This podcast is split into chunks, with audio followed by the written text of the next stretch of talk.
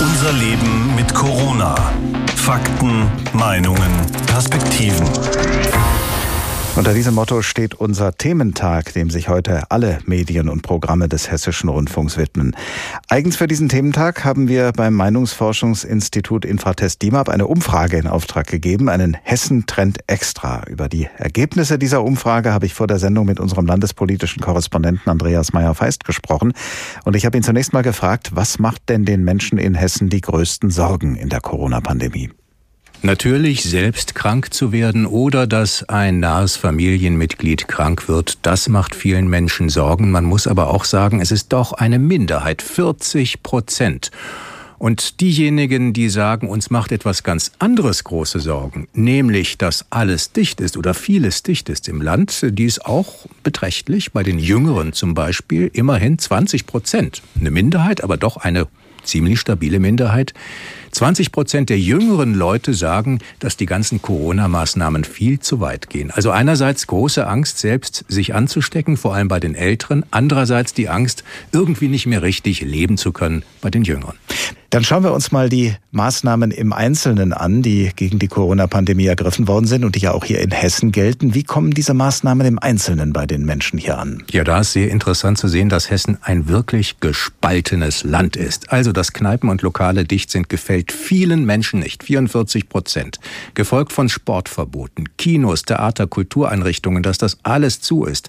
Das wird von sehr vielen Menschen abgelehnt, durchweg von rund 40 Prozent. Aber man muss auch sagen, Fast alle, 93 Prozent, sind dafür, dass es Masken gibt. Also kaum Maskenmuffel in Hessen. Und das ist die einzige Maßnahme, die wirklich überwältigend ja, akzeptiert wird. Und wenn man sich dann nochmal die Schulen anguckt, ja, da wird es auch nicht mehr ganz so überzeugend, äh, ein ganz so überzeugendes Ja für die Öffnung der Schulen. 80 Prozent sagen ja, es ist wichtig, dass die Kinder da hingehen können und dass das offen bleibt. Aber es gibt eben auch viele, die sagen, nein, das könnte gefährlich sein. Was lässt sich aus diesen Ergebnissen schließen?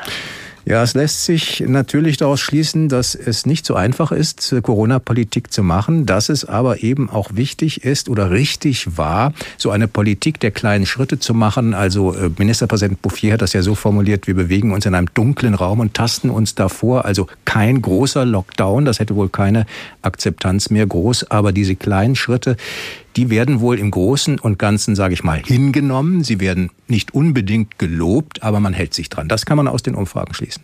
Wir haben ja heute Morgen an anderer Stelle auch den Ministerpräsidenten im Interview. Kann er sich denn freuen über die Ergebnisse der Umfrage oder eher nicht? Man kann sagen, dass die Umfrage seinen Kurs einer eher moderaten Politik der Einschränkungen unterstützt, also differenzierte Maßnahmen, nicht äh, kein komplettes Herunterfahren des Landes und dass es wohl auch richtig war, sozusagen das gemeinsam mit anderen Ministerpräsidenten zu machen. Denn man merkt, dass die Umfragen in allen Bundesländern ähnlich sind, wenn ähnliche Fragen gestellt werden. Wenn man diesen Hessentrend extra mit anderen Umfragen vergleicht, fallen die Ergebnisse dann eher gut oder eher schlecht für die Landesregierung aus? Sie fallen eher gut aus, wenn man uns mal mit den Ergebnissen vom Mai vergleicht. Da gab es noch viel größere Skepsis, was Maßnahmen betrifft, Maskenpflicht. Da gab es auch Skepsis, ob die Landesregierung es schafft, das irgendwie zu managen. Und das Vertrauen in die Politik ist größer geworden. Und wenn man es mal mit anderen Umfragen im Bundesdurchschnitt vergleicht, also zum Beispiel ZDF Politbarometer, die ähnliches gefragt haben, dann sind die Antworten oder das Vertrauen in die Politik doch relativ ausgeprägt. Und ähm, das ist eben auch ein Beleg dafür, dass es wohl richtig war, das Ganze bundesweit einheitlich zu machen, dass sich die Regierungschefs wirklich zusammensetzen und mit der Kanzlerin eine Lösung suchen, die dann überall auch eingehalten wird. Das scheint von den Menschen auch in Hessen honoriert zu werden. Natürlich ist eine Landesregierung nicht für alle Gefühle von Menschen zuständig notwendig, aber sie sollte natürlich eine Antenne dafür haben, ob unter den Menschen eines Bundeslandes Angst umgeht oder ob eine Gesellschaft auseinanderzubrechen droht. Wie haben denn die Menschen in Hessen auf die Frage geantwortet, wie sich Corona auf den Familienzusammenhalt oder auf Freundschaften auswirkt?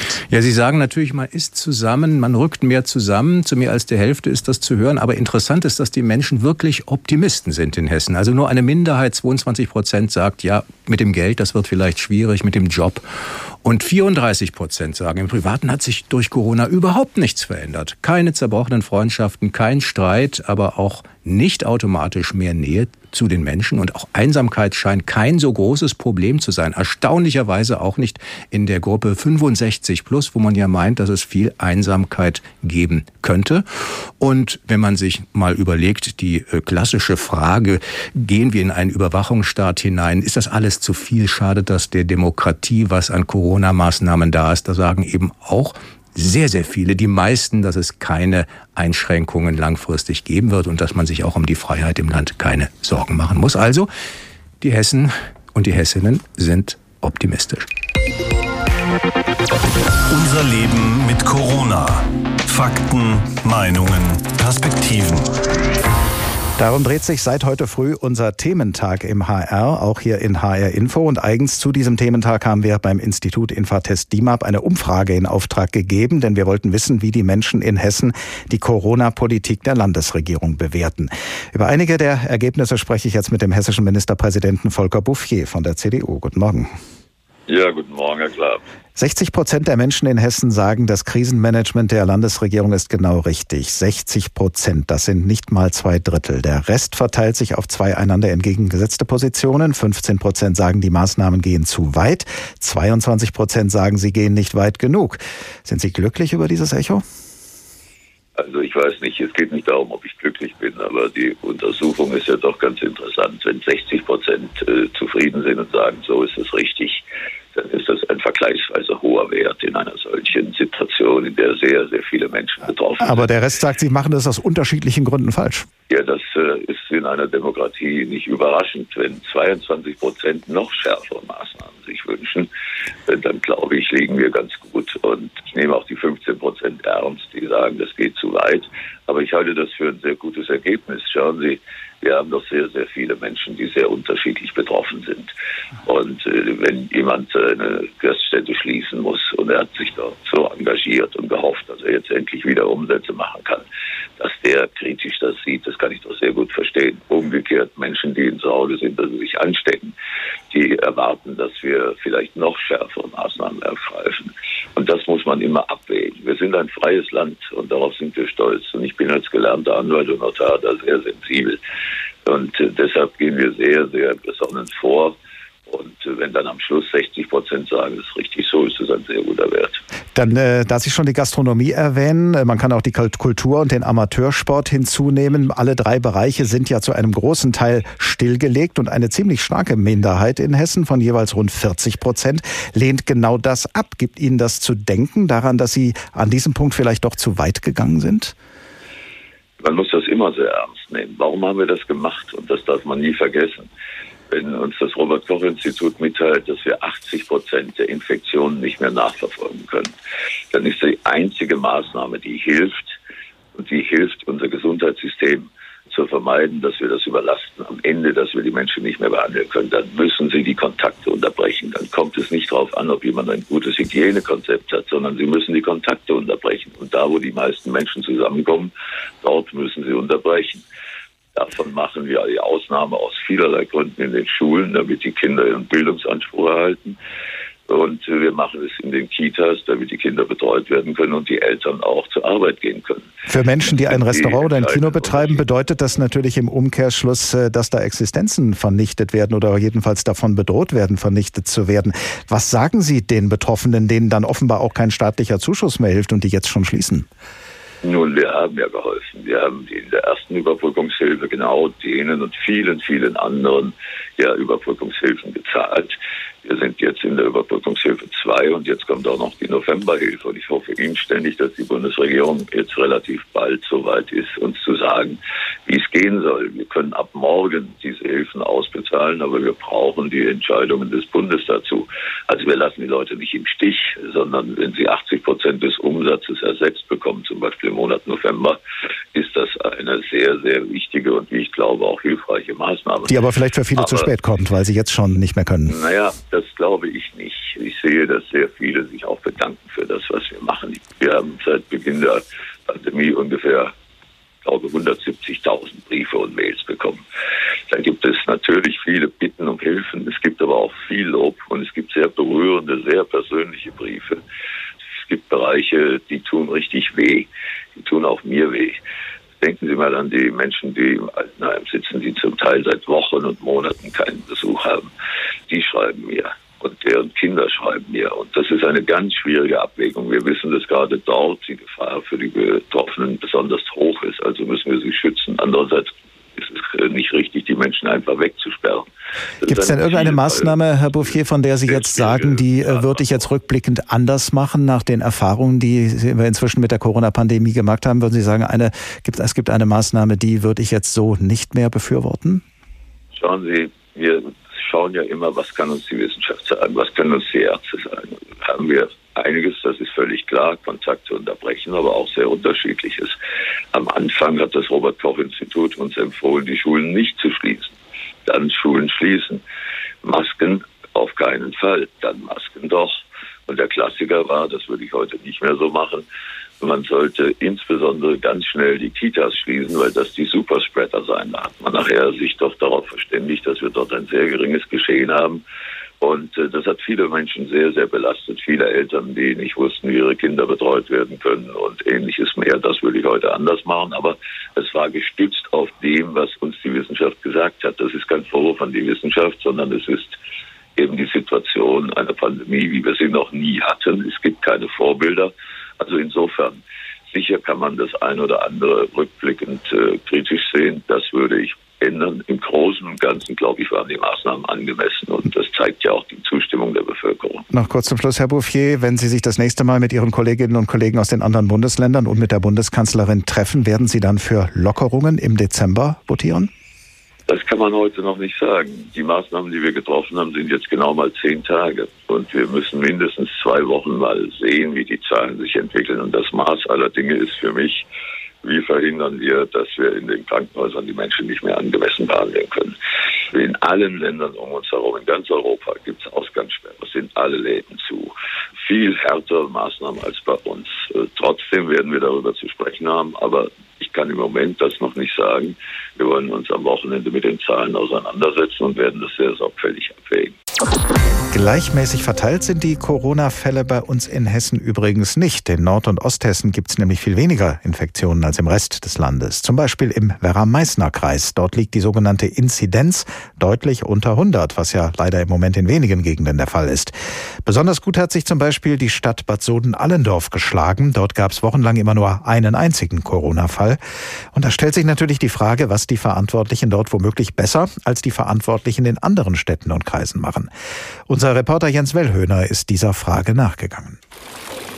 Der Marktbrunnen von Bad Soden-Allendorf. Rundherum Fachwerkhäuser, hessische Idylle. Wenn ich mich umschaue, sehe ich fast nur Menschen mit Maske. Sogar die Jugendlichen tragen einen Mund-Nasenschutz, selbst wenn sie auf Nebenstraßen unterwegs sind, wo es keine Maskenpflicht gibt. Auch der 18-jährige Rustem Balai kommt gerade vorbei. Zum Thema Corona hat er eine klare Meinung. Und wenn man sich jetzt zusammenreißt und wenn man sagt, wir sind eine Gemeinschaft und wir reisen uns zusammen, wir halten uns an die Regeln, dann wird das auch schneller wesentlich bekämpft als je sonst.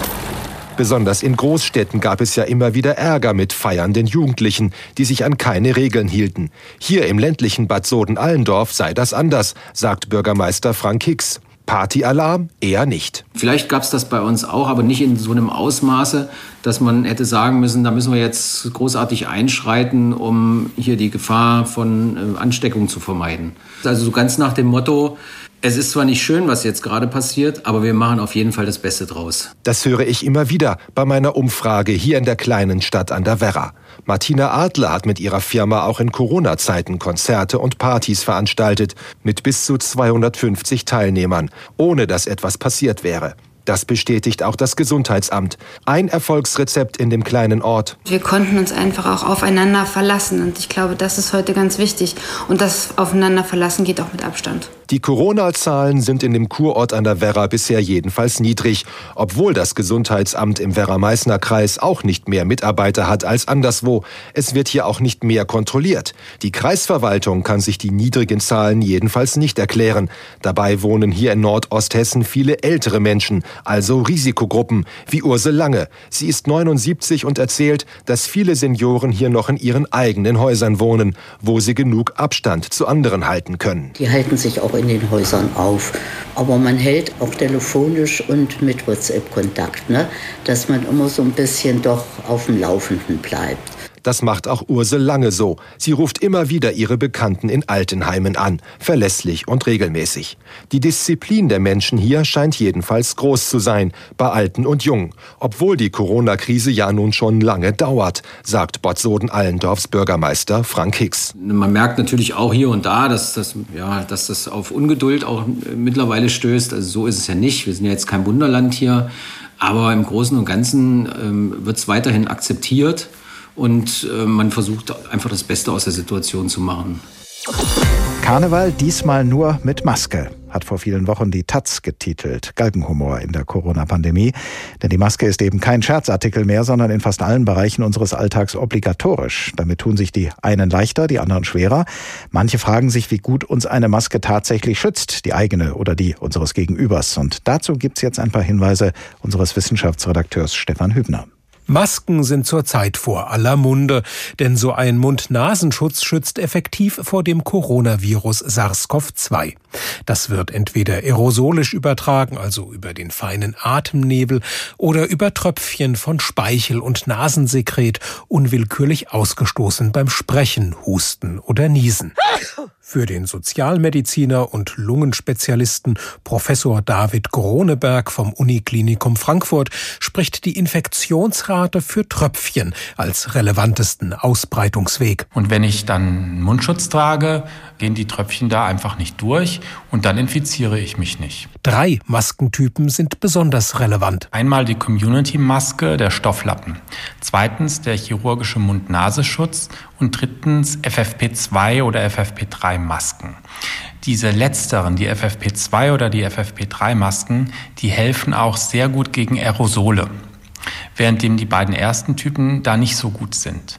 Wenn wir aber davon ausgehen, dass sehr, sehr viel Covid-19 übertragen wird über Tröpfcheninfektionen und der Abstand eine wichtige Rolle spielt zwischen zwei Leuten, die sich beispielsweise miteinander unterhalten, dann sind diese Community-Masken und der chirurgische Mund-Nasenschutz ausreichend dafür, die Tröpfcheninfektionsrisiken zu reduzieren. Ein Team der US-amerikanischen Duke University fand heraus, Community-Masken, also die Alltagsmasken aus Stoff, sie halten 70 bis 90 Prozent der Tröpfchen ab. Chirurgische Masken bewältigen mehr als 90 Prozent und FFP2, FFP3 -Masken ohne Ventil schützen besonders gut. Sie sind fast hundertprozentig tröpfchensicher. Bei der Wirksamkeit von Masken muss man sich aber immer auch fragen, wovor sollen sie jetzt wirken? Wenn ich jetzt möchte, dass sie gegen Aerosole wirken, dann äh, muss ich sie relativ häufig austauschen. Wenn ich aber möchte, dass die Masken gut vor den Tröpfchen wirken, dann muss ich einfach darauf achten, dass die Masken nicht feucht sind. Dann kann ich sie auch eine längere Zeit nutzen. Zwischendurch aber auf jeden Fall gut trocknen, sagt David Kroneberg, im Backofen etwa, alternativ bügeln. Und wenn es das Maskenmaterial erlaubt, auch regelmäßig ab in die Kochwäsche. Das verhindert zudem, dass sich in schmutzigen Masken andere Erreger festsetzen. Beim Auf- und Absetzen einer neuen oder gereinigten Maske sollten dann die Finger sauber sein. Ist sie vorm Gesicht, muss sie gut abschließen und Mund, Nase und Wangen richtig bedecken. Das hilft vor allem auch die Aerosole in Schach zu halten. Vor dem Mund erhöht die Maske dann zwar den Widerstand beim Atmen, das kann aber durch kräftigeres Atmen ausgeglichen werden. Wer gesund ist, kann seine Maske also unbesorgt tragen. Restaurants und Theater zu, keine großen Feste mehr und an vielen Orten Maskenpflicht. Um die steigenden Corona-Infektionszahlen in den Griff zu bekommen, haben die Landesregierungen in Deutschland erneut zahlreiche und zum Teil sehr umstrittene Einschränkungen angeordnet. Wir vom Hessischen Rundfunk wollten nun wissen, wie die Maßnahmen unserer Landesregierung bei den Menschen in Hessen ankommen und haben eine Umfrage in Auftrag gegeben beim Institut Infratest DIMAP.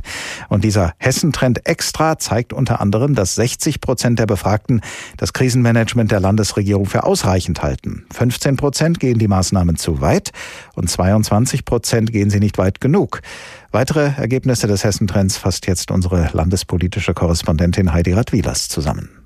Wie bewerten die Hessinnen und Hessen einzelne Corona-Maßnahmen? Da gibt es große Unterschiede. Einerseits gibt es große Einigkeit, zum Beispiel, dass derzeit in Geschäften, in Bussen und Bahnen und auch an belebten öffentlichen Orten Maskenpflicht gilt. Das befürworten 93 Prozent der Hessen. Über 80 Prozent der Befragten stehen laut HR Hessen Trend außerdem dahinter, dass Kitas und Schulen trotz Corona aufgelassen wurden und dass man sich nur noch mit zwei Haushalten und maximal mit zehn Personen in der Öffentlichkeit aufhalten darf. Viel schlechter nimmt es die Bevölkerung dagegen auf, dass Sport, wenn überhaupt, nur noch sehr eingeschränkt möglich ist und dass Theater, Kneipen und Restaurants zumachen mussten. Zwar befürwortet die Mehrheit der Hessen auch diese Maßnahmen, aber immerhin bis zu 44 Prozent der Befragten sagen, sie lehnen diese Maßnahmen ab. Da scheint Sprengstoff drin zu stecken. Und die Hessen scheinen hier geradezu gespalten. Wie groß sind die Corona-Sorgen der Hessen? Dass sie selbst oder Familienmitglieder ernsthaft am Coronavirus erkranken könnten, darüber machen sich 40 Prozent der Befragten große oder sehr große Sorgen. Rund ein Drittel hat sehr große oder große Sorge, dass Freiheitsrechte längerfristig eingeschränkt werden könnten und dass sie selbst oder ihre Familienmitglieder sich zunehmend einsam fühlen könnten. Etwa ein Fünftel gibt schließlich an, sehr große oder große Sorge zu haben, dass sich die persönliche wirtschaftliche Situation verschlechtert. Wie beeinflusst Corona die persönliche Situation der Hessen? Bei vielen Hessen hat die Corona-Pandemie offenbar zu mehr Nähe im persönlichen Umfeld geführt. Jedenfalls haben weit über die Hälfte der Befragten im HR Hessentrend gesagt, dass sie wegen Corona im Familien- und Freundeskreis mehr zusammenrücken und einander Halt geben. Nur jeder Zehnte denkt, wegen Corona gebe es mehr Streit. Und lediglich vier Prozent der Befragten meinen, wegen Corona seien Freundschaften zerbrochen. Corona ist eine Krankheit, die noch immer schwer einzuschätzen ist. Bei manchen Menschen verläuft sie komplett ohne, dass sie etwas davon merken. Andere Patienten wiederum zeigen ganz heftige Verläufe mit starken Folgeschäden oder sie sterben sogar daran. Aber wie gefährlich ist Covid-19 wirklich und was wissen wir mit Sicherheit über die Krankheit, die das Virus auslöst? Thorsten Schweinhardt mit den Details. Die zweite Welle ist da und mit ihr der Teil-Lockdown. Geht jetzt alles wieder von vorne los? Nicht ganz, denn seit Anfang des Jahres hat die Wissenschaft einiges gelernt über das Coronavirus und dessen Gefährlichkeit. So weiß man jetzt zweifelsfrei, die Gefahr, sich anzustecken, ist am höchsten in geschlossenen Räumen, sagt der Marburger Virologe Stefan Becker. Wenn also viele Leute in einem Raum sind, der nicht gut gelüftet ist, dann scheint diese Konzentration an Aerosolen oder auch an Tröpfchen deutlich anzusteigen. Und das kann dann dazu führen, dass sich mehrere Leute in diesem Raum dann auch wirklich infizieren. Und das ist was, was wir im Frühjahr nicht wussten. Das war dann vielleicht im Frühjahr auch nicht so wichtig, weil es dann ja Sommer wurde, man konnte draußen sein. Im Herbst und Winter ist dieses Wissen umso entscheidender. Aber hat sich das Virus seit Frühjahr vielleicht auch verändert? Ist es mittlerweile mutiert und weniger gefährlich? Schwer zu sagen, meint Stefan Becker. Es gibt sicherlich Mutationen, die zu einem Virus dann erschweren, in Zellen einzudringen oder erschweren, sich schnell zu vermehren. Es gibt aber genauso gut Mutationen, die das Umgekehrte ermöglichen, dass das Virus jetzt besser eindringt in Zellen oder sich schneller vermehrt. Deshalb sei es wichtig, die Eigenschaften des Virus ganz genau im Blick zu behalten.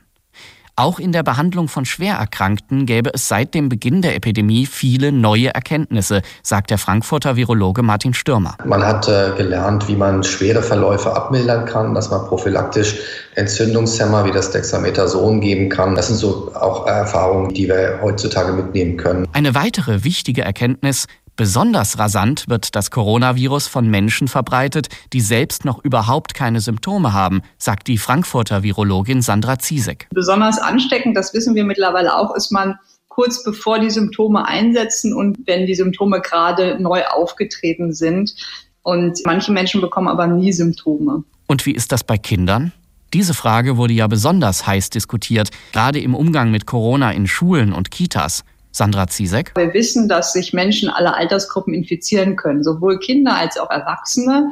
Und dass auch Kinder und Erwachsene das Virus wiederum auf andere Menschen übertragen können. Und sehr kleine Kinder, etwa Säuglinge oder Kinder im Kindergartenalter, scheinen aber das Virus seltener auf andere zu übertragen. Das zeigen verschiedene Studien. Und ungefähr ab dem Alter von zwölf Jahren sind auch Kinder vermutlich potenziell ebenso ansteckend wie Erwachsene. Warum kleinere Kinder sich offenbar seltener anstecken, ist noch nicht eindeutig geklärt. Eines aber ist sicher. Corona kann schwere und bleibende Folgeschäden verursachen, erklärt Virologe Martin Stürmer. Wo es zu Herzmuskelschädigungen kommen kann, die Niere wird, ist betroffen. Also viele Faktoren äh, im Körper, viele Organe im Körper können betroffen sein. Auch wenn noch viele Fragen offen sind, Corona ist definitiv keine Krankheit, die sich einfach so abschütteln oder verleugnen lässt. Nicht nur für ältere Menschen kann die Corona-Erkrankung gefährlich sein, auch für Jüngere, wie etwa die 23-jährige Katharina Euler, kann Covid-19 zu einer dauerhaften Belastung werden. Im Juni war sie erkrankt. Sie hat noch immer Schmerzen in der Brust zum Beispiel oder eben auch Probleme mit der Atmung. Doch helfen kann man ihr bisher nicht. Unsere Korrespondentin und Reporterin Monika Borg hat sie getroffen. Corona? Das ist doch nur eine Grippe. Das ist nicht mehr als ein Husten. Oder ich bin jung, mir passiert da eh nichts. Das sind Sätze, die wahrscheinlich jeder schon irgendwann seit Ausbruch der Pandemie gehört hat. Es sind aber auch Sätze, die die 23-jährige Katharina Euler aus Eppertshausen zur Weißglut bringen. Wenn mir jemand sowas sagt, dann erzähle ich eigentlich in der Regel, wie es mir in den letzten fünf Monaten ging. Weil ich glaube, nichts besser ja, meine Meinung dazu beschreibt. Also ich werde richtig sauer mittlerweile. Katharina erkrankt Ende Juni, als sie Fieber bekommt und ihren Geruchs- und Geschmackssinn verliert. Sie wird positiv auf Corona getestet. 24 Tage ist sie in häuslicher Isolation. Nachdem das Gesundheitsamt keine Symptome mehr erkennt, darf sie wieder arbeiten gehen. Doch auch Wochen später merkt sie, dass sie noch nicht richtig gesund ist. Ich war einfach immer müde und hatte, wenn ich mich angestrengt habe, auch ganz oft so einen Druck, nicht auf der Brust, aber so im Halsbereich und musste mich konzentrieren, richtig zu atmen, weil ich sonst wieder angefangen habe, so flach nur zu atmen. Eine Therapie gibt es für Langzeitpatienten nicht. An der Uniklinik in Gießen gibt es aber eine sogenannte Covid-Nachsorgeambulanz. Hier können sich Patienten melden, wenn sie nach ihrer Erkrankung weiterhin mit Spätfolgen zu kämpfen haben. Dr. Ulrich Matt betreut sie. Wir machen die Untersuchungen und versuchen festzustellen, ob es irgendwelche Probleme gibt, die behandlungsbedürftig sind. Meistens ist das Gott sei Dank nicht der Fall, aber es ist mehr so eine Nachsorge. Eine spezifische Therapie für Corona oder Spätfolgen in dem Sinn gibt es ja auch keine. Je jünger die Patienten, umso eher erholen sie sich. Die Älteren sind in ihrer Lebensweise häufig länger eingeschränkt. Was ich sagen kann, ist, dass Konzentrationsschwächen oder eben so allgemeine Müdigkeit, dass wir das sehr wohl auch antreffen. Erfreulicherweise bei den meisten Patienten sich das aber wirklich gut erholt und die meisten dann auch wieder leistungsfähig sind und in den Beruf zurück können. Auch Katharina Euler glaubt, dass sie bald wieder beschwerdefrei ist. Und sie hat eine klare Botschaft. Ich war ja zum Glück nicht im Krankenhaus oder musste beatmet werden, aber trotzdem brauche ich so lange, um mich davon zu erholen. Und ich glaube, viele sehen das nicht so. Und ich möchte quasi da so ein bisschen ein Umdenken anregen, dass das nicht so auf die leichte Schulter genommen wird. HR Info. Das Thema. Wer es hört, hat mehr zu sagen.